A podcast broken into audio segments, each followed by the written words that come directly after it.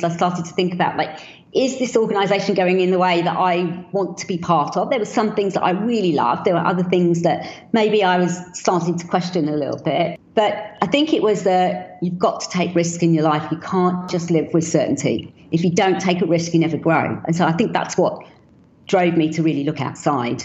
Um, and I did. And I can remember when I first started my next job, I was like, what have I done? What have I done? Because it's really hard when you go into a new organization.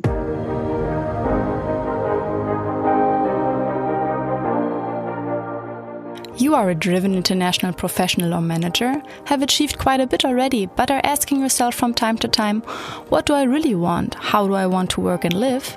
Then this is your podcast. I am Gina Friedrich, career and life coach for people who want to actively shape their future. Every second Thursday, I release interviews for you with inspiring, successful, as well as renowned international personalities from the world of business, NGO, and sports. They all will share with you what these questions mean to them, how they handled obstacles in their lives, and shaped their journey to where they are today. You are curious and don't want to miss anything? Sign up for this podcast right here. And now, let yourself be inspired on your very personal journey towards the future that you wish for. Hey, great to have you listening to this week's episode. If you don't take risks, you will never grow, which is why I left my job after 12 years. This is the title of the episode with Rita Trehan, who's coming from an Indian family and being born and based in the UK. Today, she's a business transformation expert, an author, speaker, and the founder of Dare Worldwide. Rita has held many executive positions in her field of expertise, which is human resources. You see her work being featured on BBC, Financial Times, Forbes, and the CEO World magazine. And in this interview, she shares some inspiring insights from her professional journey. Hear how she got around her field of expertise, which she calls her passion, without having had a career plan in place, and making it to the role of a chief HR officer of a Fortune 200 company. Rita shares how the three questions do I really enjoy the work, am I learning something new, and am I making a difference in some way lead her through that journey of shaping her career on the go. How she made it through a midlife crisis, asking herself, What am I going to do now? and what next step she said, she's telling us. Very interesting as well is to learn what it meant to her starting her own business without a team, being a person who gets energy from being with others. She shares with us how she faces moments of self doubt and constraining beliefs like, is that the right thing? And am I the right person? Do I need to do something differently? And how she does not let them stop her. We talk about failure, corporate culture, key development experiences, and building a personal brand. Ready? Here she is. Rita, hello and welcome. Hi, I'm glad to be on your on your podcast today. and I am uh, glad as well having someone like you here, having an own podcast as well. So you're the professional, and let's see how it feels for you being on the other side now. Which I actually I don't think I could ever say yes to that. So I'm very happy to have you here now. Well, I, thank you very much, and I, and you know I think I've listened to your podcast, and, and you are a true professional. So uh, um, I'm honoured to be on on your show. I have a red head now. Thank you. No one sees that. That's good. um, Rita, in the intro, um, I've covered a couple of the key infos on your professional background, but to give our listeners a better picture about you as a person, why don't you tell us who is Rita Trehan? Uh, so I guess I'm um, a bit of a maverick. That's probably a good way to describe me, uh, in the sense that I'm always pushing for something new and different. So that's kind of me, really. I um, am the daughter of immigrants who came to the UK from India back in the very early 60s. I was born in London. Uh, I am passionate. I'm lucky, I guess, that my passion is actually my career. So I started my career in HR uh, and didn't know that was the career that I was going to do, but it's the career I ended up with, and I absolutely love it. Although it's it's expanded, I guess my view of HR or human resources is much broader than most people would think about it. Maybe some people would think about it, I should say. So I I have found my passion in sort of transformation, change. Uh, and strategy, really. And so that's where I spend most of my time today. I've been in the corporate world. I now run my own business. And yeah, try to share lots of learning. So I guess that's me in a nutshell. I'm married, no kids, no pets. Thank you for this intro. Um, and you've just mentioned that, yeah, you what you're doing right now, and it sounded like there was not a clear plan. uh, that actually that you had and followed in order to find your path. But how did you then get around this field of expertise? Yeah, that's an interesting question. I think I always knew that I wanted to do something in business. I'd grown up in a business family. My parents owned their own retail stores, and as young children, we always worked in them. I often talk about and share that story because I said I think I was about six when my parents first put me outside the store with a little like mm-hmm. um, bag, and I'd be selling socks to people. I think they felt sorry for me as a six-year-old, and so they would buy them. Um, I think they would call that, you know, um, I don't know what they would call that these days, but I, I always had a love for business, so I always knew it'd be something to do with business. I didn't know it was going to be HR.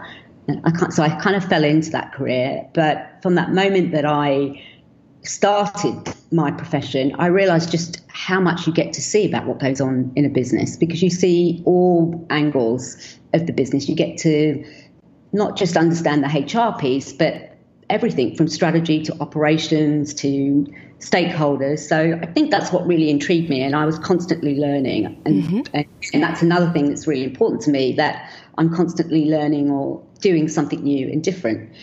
Did I ever think I was going to be the chief HR officer of a Fortune 200 company? No, never in a million years. It was not something I desired. I never uh, measured my career by the positions that I got. It was always around am I enjoying it? Am I learning something new? Am I making a difference in some way or fashion? Mm-hmm. So when I was offered the job of chief human resources officer, I think and my ex boss told me, I, I think I was like, I don't want that job. Why do I want that job? I want to be actually doing the stuff, not sitting there pontificating about it. But actually, when I took it on, I realized just how important a role it was and how much more sort of influence I could have in that role and, and show people what HR really could be as a business partner, as a, as a strategy advisor, as a conduit really for the business. So I loved it. Uh, I didn't think I would ever be a consultant, but there you go. I ended up being. uh, my husband said I had a midlife crisis. I think I just realised that I had got to a stage where I was so passionate about what I wanted to do, and I'm a bit of a change junkie. And I'd been in an organisation where we'd gone through massive transformation in the nine or ten years that I was there, mm-hmm. and I thought, what am I going to do now? because like all the tough stuff seems like it's done. Now, clearly it wasn't. What's next? but I'm and I'm sure like my colleagues after I left had lots more to do. But for me, it felt like that that was a good time to sort of transition to do something else. So I took some time out. I and actually, to be honest as well, I was really tired. I'd been working um, very very long hours, and I was getting really close to burnout. And I and I knew that I had to do something different with my life if I was going to change that. So I took some time out.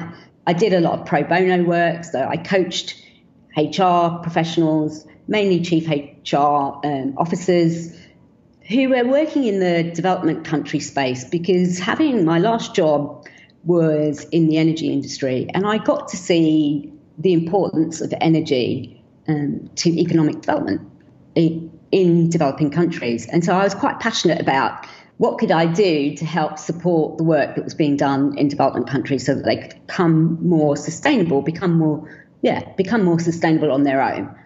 And so I did a lot of that.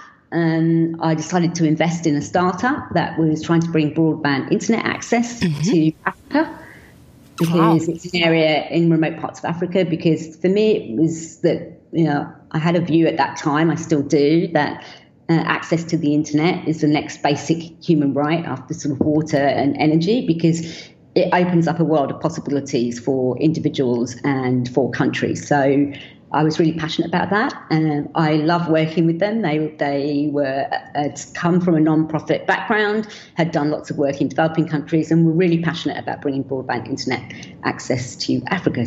Been with them for several years, sat on their board, was an advisor, uh, they had just been bought out by another company. Did, they did some work with Facebook. So it was great. And I realized, and I got to see firsthand uh, the trials and tribulations that startups hmm. have. So uh, that's, and then I decided it was time for me to start my own business. So I did. I was in the middle of writing a book at that time. Uh, and yeah, that's kind of how I got into it. I then ended up uh, commuting to Australia uh, very often. Wow. Sometimes I spent like 12 days there and then 10 days back in the UK doing a temporary uh, chief HR officer.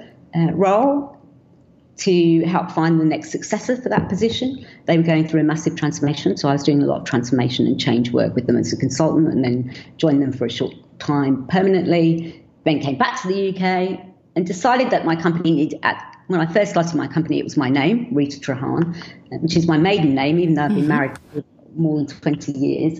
Uh, but I decided that it needed to be more than me because the, the, the you know the company had grown a little bit by that time as well. It wasn't just me. And so I thought long and hard about the name of the company, and I decided to call it Dare because I wanted people to dare to think differently, dare to see things differently, dare to believe that there were different ways of doing things, and really challenging the status quo. And I passionately believe that today that is so important that companies, people, organizations really think differently to the way that we've been taught to think for years and years and years. Yeah, absolutely. So uh, that's actually what is needed in order to um, to develop, to grow, and to make things happening, uh, making change happening. Um, thanks for um, running us through that. I mean, it's it's a lot that you have done, and thanks for um, for giving us an overview about that. I'm just thinking. I mean, you've mentioned a timeout that you took. You have changed industries, so there were a lot of phases of change. Was there a time when you had a bit of doubt or felt, yeah, maybe insecure about the next step or being on the right path? Oh, sure. You know, I think starting your own business for a start is really hard. You don't have the infrastructure around you that you have in a big corporate organization. And you suddenly realize, like, wow, I've got to do all these things myself. Like, where do I go? What do I do? How do I do this? So there's all of that. And then there's obviously the feelings like, well, would this really work? Is it going to be sustainable? Is it going to, you know, challenge me enough? And and not having to manage a team was particularly hard for me in the beginning and, and made me sort of think about, you know, is this the right thing for me to be doing? Because I'm, you know, I get my energy, I guess, from being with people. Mm-hmm. Uh, and, and so that was quite hard. And I think um, everyone, I believe, probably has their own insecurities about those things. I still have them today sometimes when I'm looking looking at the future and saying, well, will, will this idea of mine ever get sort of traction or thought leadership. So yeah, there have been times when I've felt like that and started to question, you know, is this the right thing? Am I the right person? Do I need to do things differently? I, that self-reflection is kind of important in some ways. I try not to let it stop me. I, I try not to let what I call those um, constraining beliefs, which sometimes get into our head, uh, stop me. And how, how do you manage to do that?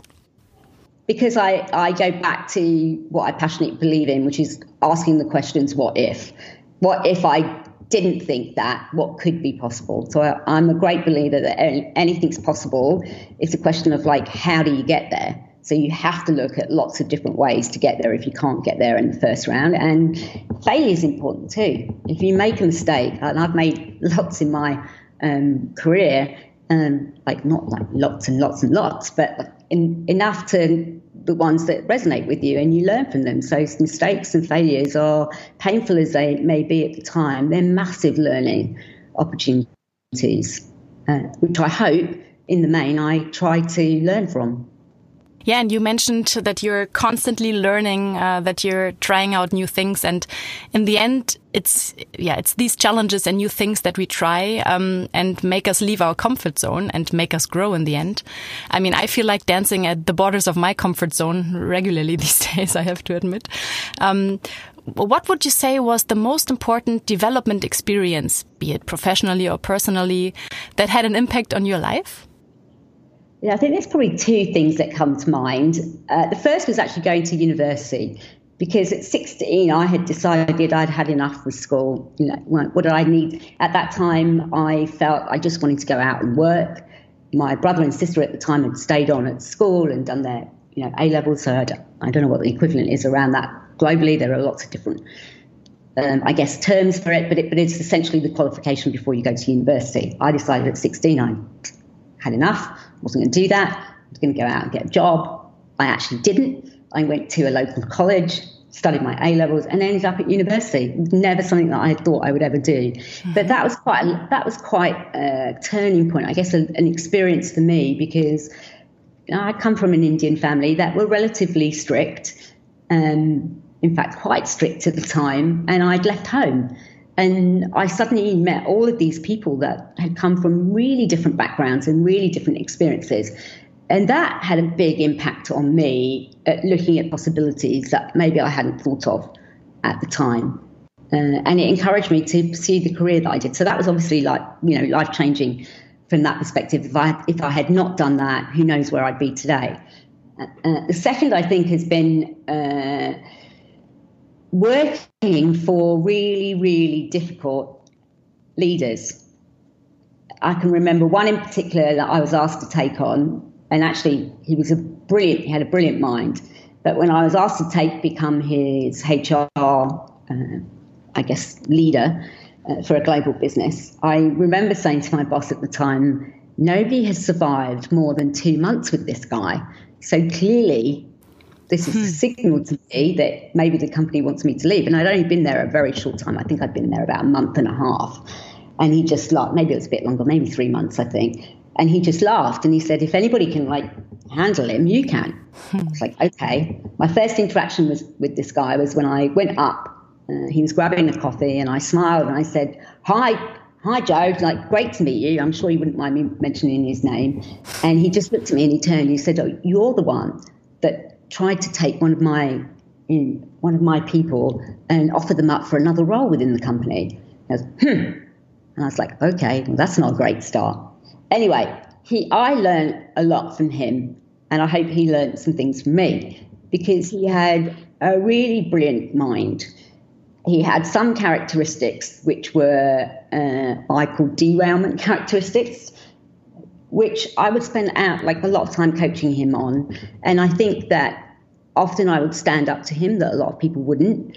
And not only did that make me stronger because I was prepared to do it, but I think it also gave other people courage to sort of challenge him when they didn't agree with him. So I learned at that time for myself that as an individual, I needed to uh, be strong about things that I was really passionate about or believed in or principles that I felt were important. And we actually became good friends. Hmm. Um, I still keep in contact with him. Uh, and, you know, he's doing a brilliant job where he is now. So, born to be a leader, I think, and just um, doing some different things. So, that was a, a life changing experience for me, I guess. Leaving, I've got loads of them, like leaving and going to the consulting world. I mean, that was a massive uh, learning curve of I can things. imagine. Is there anything specific that you want to highlight here for our listeners? Oh, I think the one thing that I really encourage people to do is is really invest in their personal brand. I think when I worked in the corporate world, I was pretty well known within the field of HR because of the work that we had done in the company and the, the team had done within the company, really. But uh, I was working most of my life was at work. So I didn't really invest in things like LinkedIn or networking or associations. I just didn't. And then I left. And I was like, wow, like what do I do now? Like who do I talk to? How do I how do I kind of rethink what I want to do? So, you know, I invested in in that stuff and I'm glad that I did because I think it's really important and particularly in this this day and age, having a personal brand like, what do you stand for as an individual? Mm -hmm. Really important. Yeah. Uh, what What would you recommend someone who now catched fire and thinks like, "Hey, this is something I need to work on"? What would be a recommendation for someone who would like to give it a go? I would, I would, I would say professionally, do look at LinkedIn because it is the kind of professional tool that most people use, and make sure that your LinkedIn profile really um, reflects who you are, what you do, and the experience that you've had, because that's your route into a lot of associations and groups. And there are some fantastic groups on LinkedIn that you can be part of, not just so that you can get something from it, but that you can also give back. So be prepared if you are going to invest in your personal brand to give as well as get. It shouldn't just be a one way. Um, process. You can also keep up to date with lots of things that are going on globally in areas of interest for you through different groups that LinkedIn offers. So I think that's a great way to, to have uh, enhance your personal brand. Look at the associations and organisations that exist in your community. How can you get involved in the ones that you're passionate about? And if you're like me, I was never a great one for joining lots of groups because I felt like, look, if I don't really connect with these people, then this is not good for me because I know they're going to find that really obvious. I'm not very good at like uh, masking how I feel about things. So I was really diligent about the, the sort of organisations or network associations that I joined and, and did my due diligence on them. So I'd encourage people to do that and find groups because, as I said, you meet some great people, you get to learn a lot of different things, you get to help others. Yeah, it's, it's good.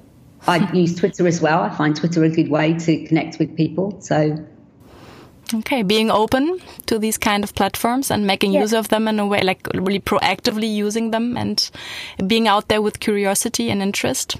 Sounds, yeah, sounds, sounds like a like a good plan. Um, uh, Rita, you also have mentioned culture, differences in culture a moment ago. And I was just thinking that besides many things, you are also an expert on workplace culture. Mm-hmm. And I have clients and also I have experienced it myself when changing companies that initially it might have seemed like the perfect fit and yeah, perfect job opportunity, but arriving there and really getting to know their corporate culture might then give you the feeling of not being right here or that it's just not, uh, that it's just different than what you have expected. With your ex expertise mm -hmm. in this field from the company perspective, um, what would you answer someone asking you about a good way to figure out more about the corporate culture and of a yeah of a possible next employer to know if it's really a good fit to them? Yeah, a, that's a great question, and I think uh, companies today have to be really clear about what their company culture is for a number of reasons. Uh, one, uh, you know, we are seeing more and more people aligning themselves to organisations that have a, a, greater purpose. What what is their higher purpose? And I often uh, work with organisations to help them think that through. It's not just about making profit and returning um, return, giving returns to investors. There is a recognition that companies have to have a higher calling than that. So they have to be really clear about what their higher purpose is, and then make sure that that is really reflected in what they actually do. So what they say and what they do are really clearly aligned. So anybody looking to join an organisation, I often say, go read up on them. Go read what analysts have to say about mm-hmm. the company, how they're doing, what they're doing. Go read up on the bios of the leadership team. Do they sound like leaders that have had good track records? That if you list, if you read some of their speeches or hear them speak, does their philosophy and their approach resonate with you? you know, look at people's ratings of a company. You can go on, I don't know, Glassdoor or loads of other sites where you can actually um, look at past employees and current employees' comments about a company. Now, I would say, you know, use that data wisely because it, it, it's only a piece of data. It's not all the data, but it but it gives you some insight. Mm-hmm. Do some informational interviewing. Go find people that work at the company and invite them for a coffee and say, hey, you know, just want to have a chat, find out what makes you want to work here, why do you like it, what don't you like, uh, ask lots of questions during the early stages of the interview process, particularly around things that are important to you, that you know you need to be successful. Mm. Give you examples of you know where I when I worked at um, AES, we were we were a company that at the time did not have lots of structure, systems, or processes. So I would often say to to individuals that were coming for interviews, if you like working in an environment that has lots of ambiguity to it, that doesn't have a lot of structure, and where you have to get your hands dirty, really, because there isn't a lot of resources. So that means you having to do lots of things that you may not have, that somebody else might have done in the past, then this is the right company for you. If you want lots of structure, if you want lots of uh, support, if you want lots of resources, this is definitely not the right company for you. There are lots of those companies out there which you will be successful at, but this isn't it. And I would try to be honest with, with people as to what they were coming into because it's a two way, again, it's a two way hmm. street. Yeah. You, you, want to make, make the right um, decisions. And I think the biggest challenge companies have today is really walking the talk. So, and investing in their culture and seeing that culture is not just some soft thing because it's not it's what really makes a company successful or not. Hmm. And as you've just said, it's a um, two-way uh, street. I mean, apply, uh, applying for a job and having an interview also means that the company is presenting itself to you, and you also have the choice to to say no in the end or just to evaluate if this is a good fit or not and asking the right questions to find that out once you're sitting yeah. there with them. I think that's also sometimes something that at least I see that people forget that also they are, um, yeah, kind of. Well, it's, a two way um, interview. That's the way to describe it. It's a two way interview. Thanks for, to me not being a native speaker. Thank you, Rita. um, yeah, but I think it's just important to be aware of that, um, that it's also an opportunity for yourself. Um, back to you and your personal uh, life and your experiences.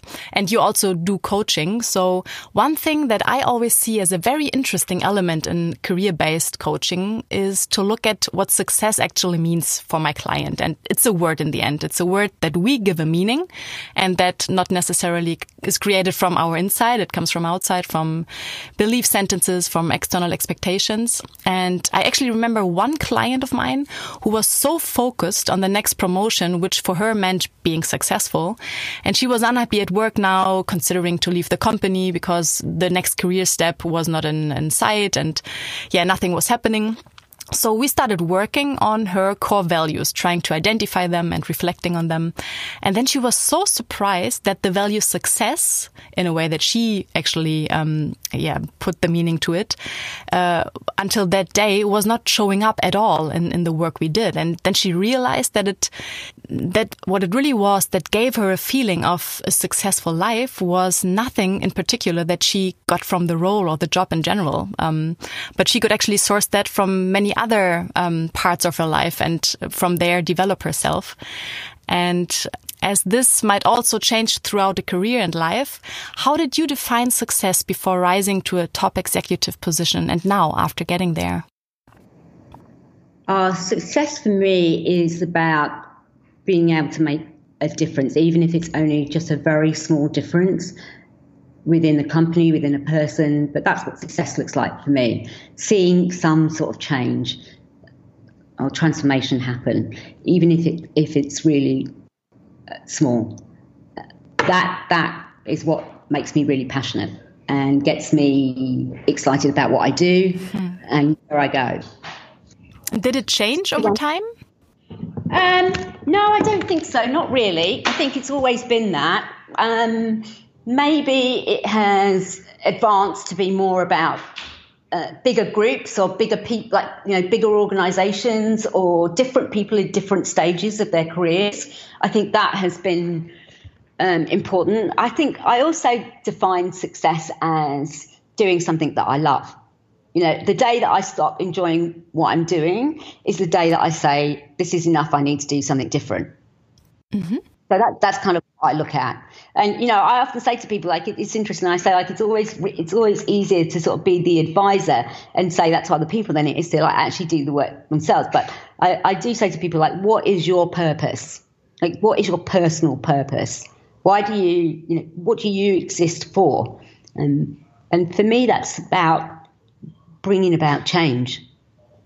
Yeah, and making change possible with the work you do, yeah. like you were just describing. Yeah. I read also that you were stating somewhere um, that viewing the business through the lens of capacity is the only way to win, which actually in the end also leads to success. If so, where could you see the transfer to this approach in regards to individuals? Oh, I think, well, I think it, it actually starts with individuals and then sort of, you know, moves up. So it's sort of like how do you build individual capacity and then how do you build workplace capacity is the summation, if you like. Mm-hmm. But for an individual person, I mean, this transferring this on an individual person, not as an employee, but rather than individually looking at him or herself? Yeah, so I think it starts with being really clear about what your purpose is, number one. Are you really clear about what you you think you, you think and you believe is what you want to do. The second, I think, is being really clear about what your core values are. So, what are the values that are really important to you? Because they they lead you, drive you to pursue and do things that resonate with who you are as a person. So, I think that's that's really important in terms of building your capacity. Then I think it's about really harnessing the things that you're really good at and, and, and, and spending some time really thinking about those. Like, what am I really good at that I really enjoy?